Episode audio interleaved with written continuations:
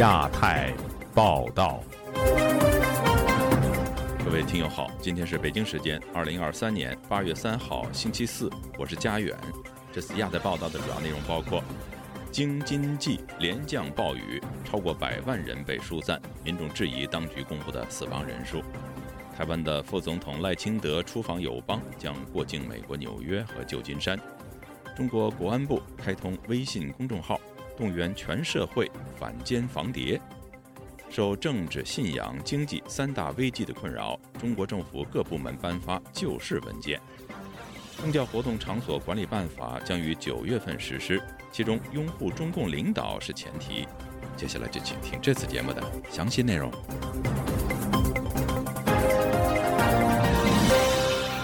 北京、天津以及河北等地连降暴雨，造成数十万人受灾，超过一百万人紧急疏散。河北涿州居民指当局泄洪之前未及时通知，造成水淹。北京房山居民说，当地不少村子遭水淹至一米多高，并质疑当局公布的死亡人数。以下是本台记者古婷的报道。受台风天气影响，连日来中国华北地区连降雨。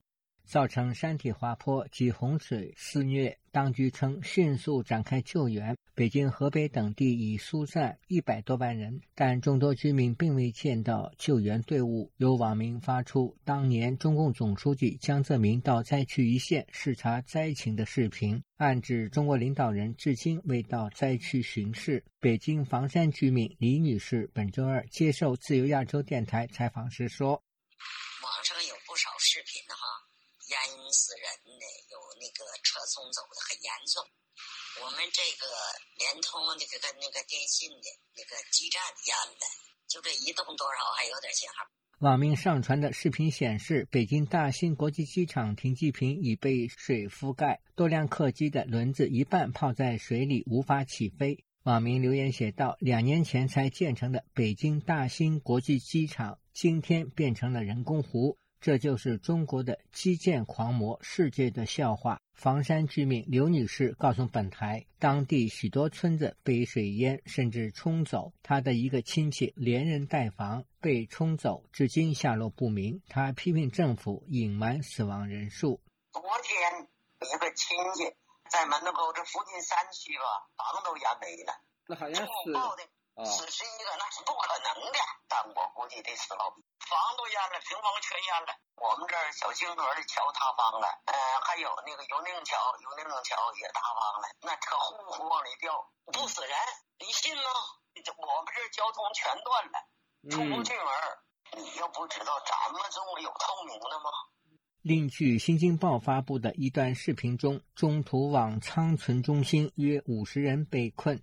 下午两三点的时候，水就进来了。就控制不住了，一开始是堵门嘛，然后后来大门口堵不住了，就往仓库那边走，仓库也也堵堵不住，就回回那个办公楼了，就人身安全比较重要，怕淹到二楼。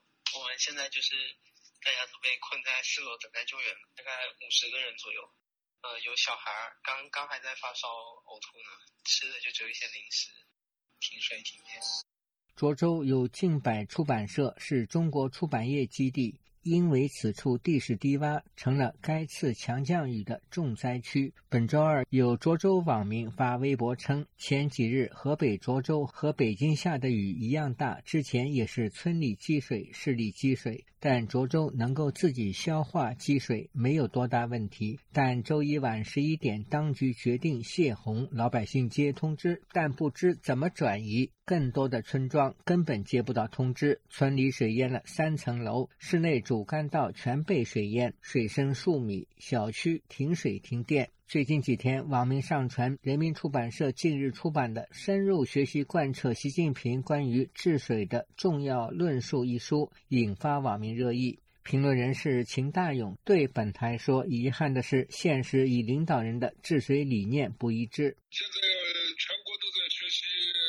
习近平的治水理念北京市气象局周三发布微博称，本次降雨过程为北京地区有仪器测量记录一百四十年以来排位第一的降雨量。自由亚洲电台记者古婷报道。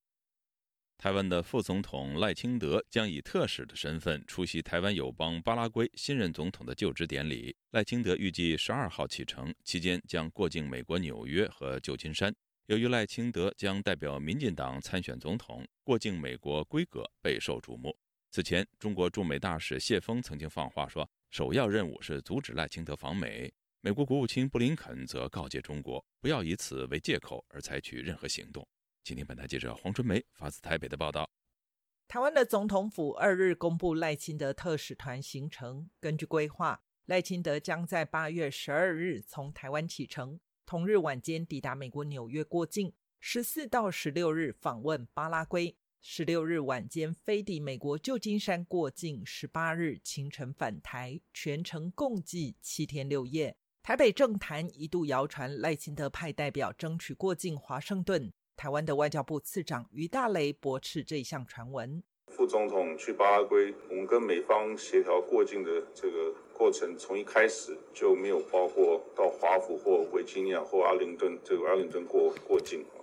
中国驻美国大使谢锋日前出席阿斯本安全论坛，曾指出，当务之急是坚决挡住赖清德窜美这一头正向我们冲来的灰犀牛。而美国国务卿布林肯回应赖清德过境一事，曾表示，赖清德来回都会过境美国，这与过去的台湾副总统过境都一样，完全符合美国的一个中国政策。北京没有理由以过境为借口采取挑衅。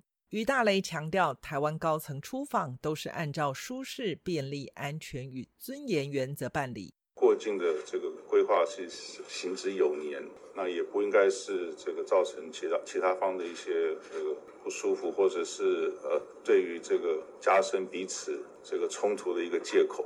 美国德克萨斯州萨姆休斯顿州立大学政治系副教授翁吕中接受本台访问时解读：如果美国真的因为谢峰说了什么话就。真的让他在行程上比过去差太多的话，那就代表美国就行政单位就好像示弱啊，所以这也是美国做不到的。美国圣托马斯大学国际研究讲座教授叶耀元接受本台采访表示，从行程规划来看，台湾是打保险牌，应该没有向美方提出过境华盛顿的要求。就他的观察，台湾现阶段采取比较沉稳的做法，执行外交关系。做这件事情虽然好像礼遇了台湾，可是某种程度就刺激了中国。那有没有必要把这个很简单的过境弄得这么刺激？我觉得美国现在应该是不会想要做这件事情。国民党参选人侯友谊目前仍在日本访问。他接受日媒访问时提到，当选后会做到坚持民主自由制度、有意义国际参与、国际角色与贡献三件事。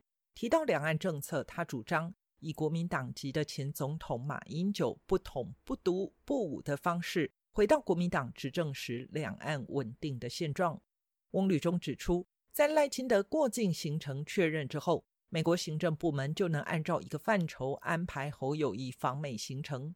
此外，红海集团创办人郭台铭七月三十日启程访美，进行为期十天的访美行程，预计八月八日返台。有消息传出。郭台铭将在当天举行新书发表会，是否宣布独立参选，很快就会有答案。自由亚洲电台记者黄春梅台北报道。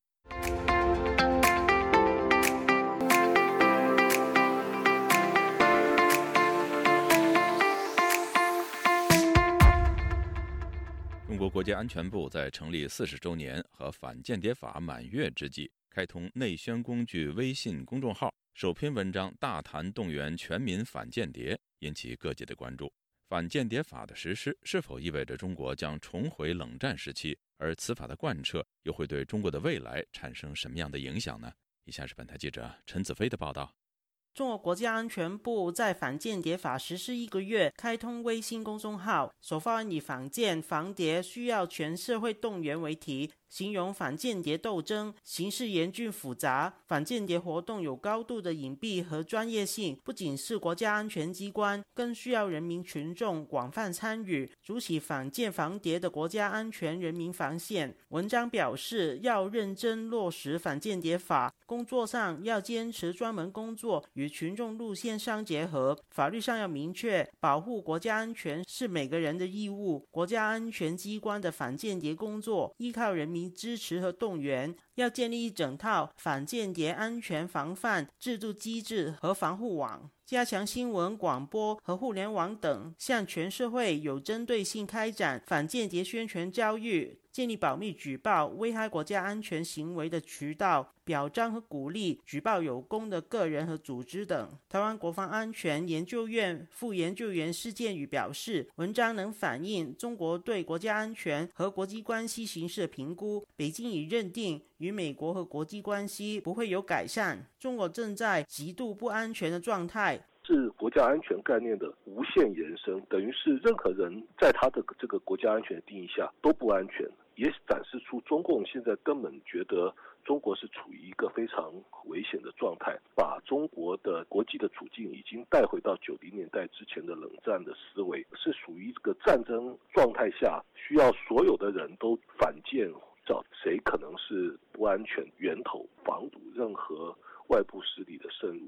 澳大利亚悉尼科技大学教授冯崇义表示，全民动员反间谍是凸显中共对内部存在极端的危机感，需要用文革时代把执法队伍从国安部等特务机关扩大至整个社会，体现国家安全体制的全覆盖。回到习近平这个极端风格，动机是要全面控制，但是它的后果就是回到文革那种全民都动员起来，因为文革时期革命群众立刻就回执法。那现在其实他就授权，所有人都可以去举报，所以里通外国，谁有华侨，你有什么关系，还欣赏很高的奖金来做新的一种斗争模式，镇压国内的反对力量和兴起党内反对派一个新的工具，把整个社会、把整个国家当成一个绞肉机。互相搅，我搅你，你搅我，就搅死你。中国政治学者陈道颖表示，特别要留意加强教育的部分，对下一代的影响更让人担忧。文革时期从小就玩抓特务的游戏，教育还不普及，传播手段还是非常有限的。现在教育手段也好，还是中国的这种教育的普及也好，它已经可以做到全覆盖了。现在的一代从幼儿园开始，如果说按照这样一个要求来给他们进行教育的灌输的话，他们从小就知道谁都是敌人。这样一种国家。安全教育可以说就深入骨髓的，像红卫兵可以这么说。经过十年二十年之后，他们又又会成为国家领导人。这一代人成长起来会怎么样？他表示，中国急需要稳定外资信心。国安部发出全民动员的论调，反映中国官方政策内部的矛盾。相信在这种环境下，外商更不敢到中国投资。就亚洲电台记者陈子飞报道。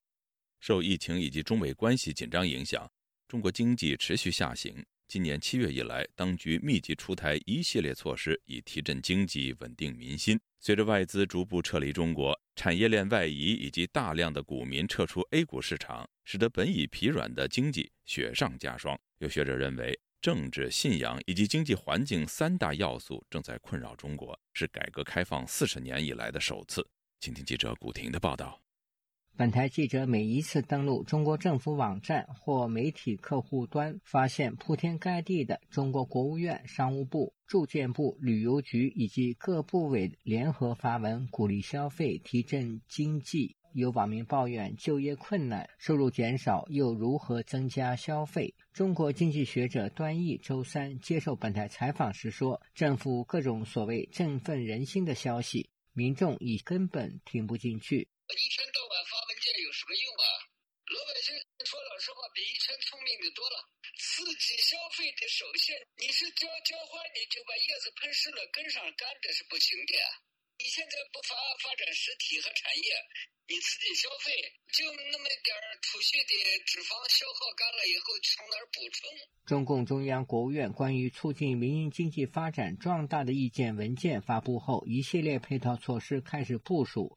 据环球时报网站报道，七月二十八日晚间，国务院办公厅发布关于征集阻碍民营经济发展壮大问题线索的公告，督促有关地方和部门研究处理对企业和群众反映强烈、社会影响恶劣、带有普遍性和典型性的重要问题线索。国务院办公厅督查室将直接派员进行督查，经查证属实的，将依法依规严肃处理。段毅说，民营和民众现在考虑的已经不是发展，而是生存问题。消费的源头在哪里？消费的源头不是说你去摆夜市、摆地摊儿，钱从哪儿来？不不光是民营企业了，金融界暴雷的还在一个一个在在后边呢，你看着吧。据《华尔街日报》网站周二报道，中国两亿散户大军已经撤离股市，开始越来越多的把钱投入到货币市场基金和保险产品，或干脆存到银行账户里。这对 A 股市场影响巨大。据官方统计，去年散户交易量约占到中国股市交易总量的百分之六十。早在二零一二年七月中旬，中国国家工业和信息化部出台关于鼓励和引导民间资本进一步进入电信业的实施意见。当时就有学者认为，中国民营资本投资在中国以往受限重大经济领域的春天终于到来了。段毅说，比较十年前，当下的内部和外部环境更加恶劣。三个危机重叠，主要是政治危机带来的信仰危机，信仰危机带来的经济危机。现在为什么人们现在又怀念八十年代？从咱四九年到现在的七十多年间，人们最怀念的就是八十年代和九十年代初期。为什么？起码思想是自由的，行为是自由的。有了思想的自由，才有了改革的开放，才有了经济的高速。资深时事评论人士郑旭光认为，中国官方只要不放弃中共党对企业的领导，一切都是空话。他对本台说：“中共中央发了一些文件，这个要促进民营企业等等，但是这个文件中间，大概有五六条都是加强党的领导啊，民营企业还要再搞推动共同富裕啊，要关心国防啊。”建立什么员工利益共同体啊？等于说，习近平就不放这个掌权之后的这个产生的这种初心，就是告诉民营企业，你不要抱幻想。自由亚洲电台记者古婷报道。近年来，中国当局不断加强对宗教事务的管控。有评论认为，九月一号开始实施的《宗教活动场所管理办法》势必在意识形态上对宗教活动进行钳制，也意味着宗教场所。必须听命于中共当局，才能够保有生存空间。请听记者高峰的报道。中国国家宗教管理局七月三十一日推出的《宗教活动场所管理办法》明文规定，宗教活动场所应当拥护中国共产党的领导，拥护社会主义制度，深入贯彻习近平新时代中国特色社会主义思想。宗教活动场所不得以教会、教派、人名等冠名。宗教活动场所管理组织成员应当具备热爱祖国、拥护中国共产党的领导和社会主义制度。办法要求宗教活动场所开展宗教活动，讲经讲道内容应当适合中国国情特点和时代特征，体现社会主义核心价值观。有关规定将在九月一号实施。原名张超、法号释道果的僧人认为，这对于中国的宗教发展将带来负面影响。啊，以前只是羞羞答答，没放到桌面上来，只不过现在就是挑明了。佛教我认为是有一种智慧的宗教，它要锻炼人的独立思考。但是中国的佛教的确是变成了一个洗脑组织。这种宗教并不能把人导向自由或者那种独立思考。作为意见宗教人士，释道国一直受到当局严密监控。他相信新规落实后，自己的处境会更为艰难。我的证件，所有证件都被吊销了，我的手机是被监控的。现在就是他从经济上就是把你给搞惨，就是让你呃活下去都很艰难。像由于我们没有正规的宗教场所，也没有任何的宗教捐献，自然也没有任何的收入。台湾淡江大学中国大陆研究所教授张嘉林表示，民主国家奉行的是政教分离，中共却经常跨越这一道墙。另外一个层面的意义就是，政治是高高在上，宗教是低低在下的。你如果违反了这一些，他就可以来依法来管理你，甚至依法来取缔你。啊，中共政权它比较像皇朝，在过去啊，皇帝也是高高在上的，宗教都是低低在下的啊，所有的神都是要听命于皇帝的啊。张嘉林形容九月一号将是中国宗教发展的分水岭。国家宗教局也好，或统战部也好，这两大部门指挥的啊，各省市的这些公安或是执法单位。他们有了一个依法统治的一个标准了，所以我估计九月一号以后，国家哈管理下的这些宗教场所就不得不去听命国家。宗教活动场所管理办法也规定，宗教活动场所应当加强国家通用语言文字的使用。自由亚洲电台记者高峰香港报道。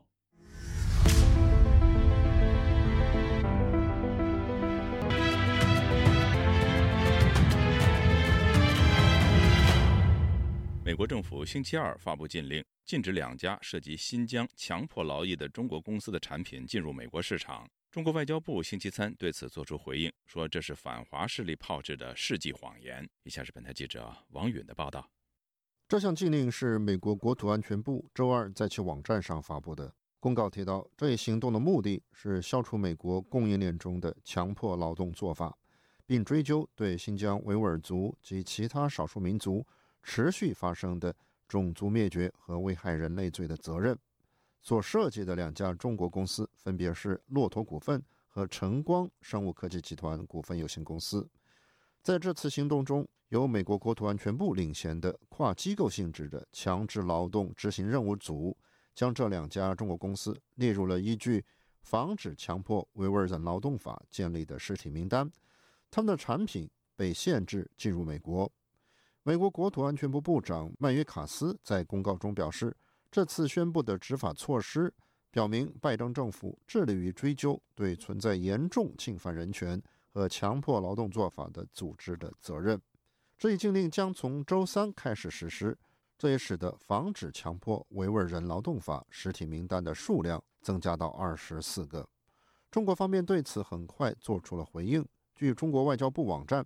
外交部发言人周三表示，所谓新疆存在强迫劳动，原本就是反华势力为抹黑中国炮制的世纪谎言。中方将采取有力的措施，坚定维护中国企业的合法权益。中国商务部周三也在其网站上发布声明，做出了与外交部类似的表述。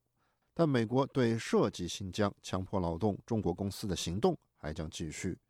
美国国土安全部按照国会的要求。在周二发布了2023年禁止从中国进口有通过强迫劳动开采、生产或制造的商品战略更新，其中强调美国国土安全部致力于改变进口商的行为，并追究在战略中概述的严重强迫劳动滥用行为的责任。自由亚洲电台王允华盛顿报道。自2019年以来，中国各大网络服务提供商上线青少年模式。限制青年人上网的时间。中国政府最近又计划推出新的规定，进一步限制儿童使用移动终端，包括智能手机，导致科技公司的股价暴跌。有教育专家表示，此举过于一刀切，会重创相关行业的发展。以下是本台记者经纬的报道。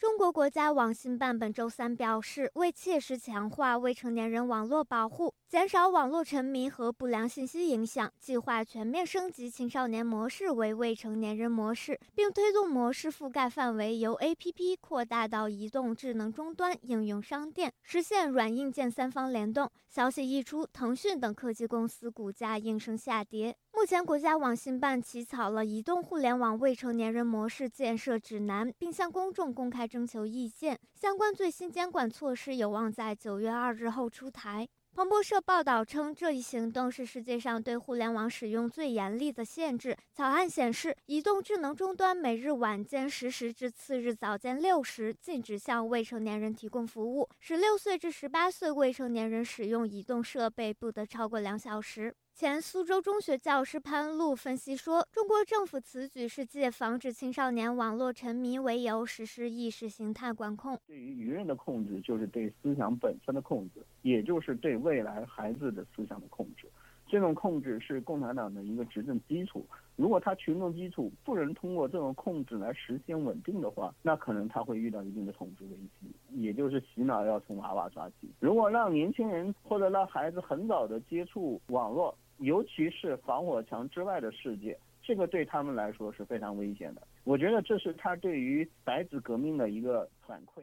近年来，中共当局持续关注年轻人的近视率和网络成瘾率。一九年，政府推出青少年模式进行监管，对青少年访问互联网时长、功能及浏览内容进行了明确限制。官方还在二一年一度称游戏是精神鸦片。中国前高校教师苏大鹏博士告诉本台，对青少年进行网络防沉迷监管的方向和目标无可非议，但其政策的出台和执行过于一刀切。这个方向是对的，实际上就是我我是比较支持他的。中国政府在干预这个很多企业，包括一些行业的运行的时候，实际上就是这个方向可能是对的，但是可能这个方式很简单粗暴，教培行业，他一刀切下去之后，就把这个行业就死掉了。有分析人士告诉路透社，最新监管要求可能会让互联网公司付出高昂成本，且所面临的不合规的风险也会增加。基于此，互联网公司可能会考虑直接禁止未成年人使用其服务。苏大鹏认为，中共当局严格审查涉及政治敏感的互联网信息，昭示着官方有能力肃清色情、暴力等不良内容，为未成年人营造健康的网络环境。但此次即将出台的新规，则是将责任转嫁给监护人及服务提供商，可能会收效甚微。草案显示，中国监管机构要求移动互联网服务提供者履行主体责任，保障未成年人接触的信息内容安全，要传播弘扬社会主义核心价值观等主流意识形态理论。但具体的违规行为处罚标准尚未得到明确。自由亚洲电台记者金伟华盛顿报道。用暗网访问自由亚洲电台，避开老大哥的眼睛。为了协助读者能够安全地获取被中国政府封锁的新闻，自由亚洲电台联手开放科技基金为公众提供暗网入口。中国大陆的读者可以借此匿名访问本台，以浏览最新疫情消息和其他敏感新闻。